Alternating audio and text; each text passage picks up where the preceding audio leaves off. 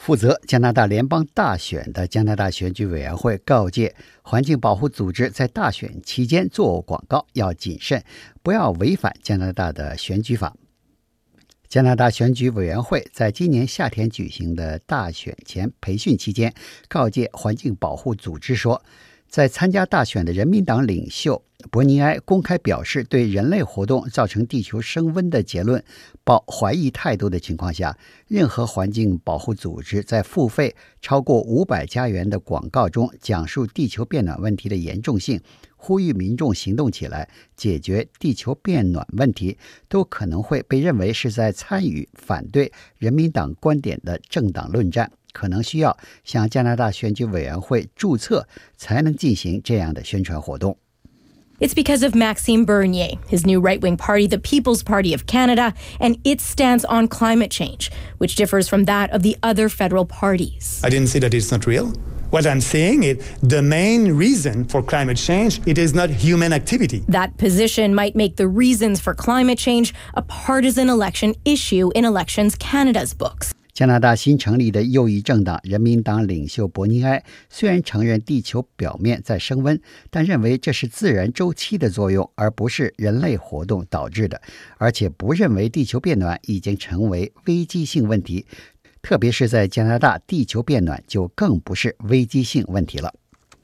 在自己政党旗下有可能会有议员当选的加拿大六个政党中，有五个都承认地球变暖问题，而且承认这一危机性问题是由人类活动引起的。只有人民党不承认。所以从技术上来说，在加拿大大选竞选期间就地球变暖危机性问题做广告，至少是在间接的反驳人民党的观点。It's incredibly frustrating. I mean, this is real. It will silence us. For Tim Gray, what he heard from Elections Canada was an affront. The executive director of Environmental Defence says his group received a warning from the elections watchdog explaining that paid election advertising about the human causes of climate change, similar to this, and it's because of climate change. Our world is heating up. Could require the group to register as a third party. 加拿大环境保护组织 Environmental Defense Canada 的执行主任格雷认为，加拿大选举委员会的这一限制措施等于是不让环境保护组织讲话，至少是在大选期间取消了环保组织就地球变暖问题讲话的权利。而地球变暖问题是实际存在的问题，这已经是差不多所有世界上有信誉的科学研究机构的共识。Green Party leader Elizabeth May, who is banking on the climate issue to win her party more votes, quickly jumped into the fray. It's absolutely unacceptable to imagine that organizations that want to comment on the threat of the climate emergency will have to register as a third party organization. Comments are not partisan. This is lunacy. 加拿大绿党领袖梅伊认为，加拿大选举委员会在大选期间对环境保护组织言论自由的限制是不可接受的，也是毫无道理的。For Gray, not only is the worry that scientific fact is being suppressed, he's concerned the rules on third party advertising would jeopardize his group's charitable status, too. You need to comply with the law, obviously, as charities and as organizations living within the constraints of the legal system in Canada. 加拿大环境保护组织的格雷认为，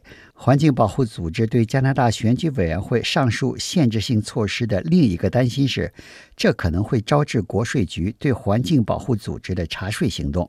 因为环境保护组织一般都是以慈善组织的名义注册的，而作为免除税务负担的慈善组织，不能把超过百分之十的预算用于政治活动。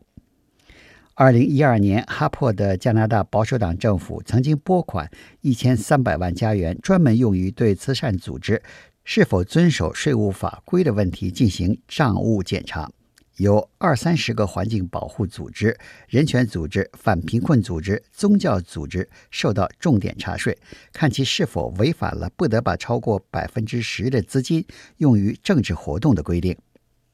不过，人民党领袖伯尼埃本人并没有对加拿大选举委员会对环境保护组织的警告和限制点赞，而是认为这样的警告给人以怪怪的感觉。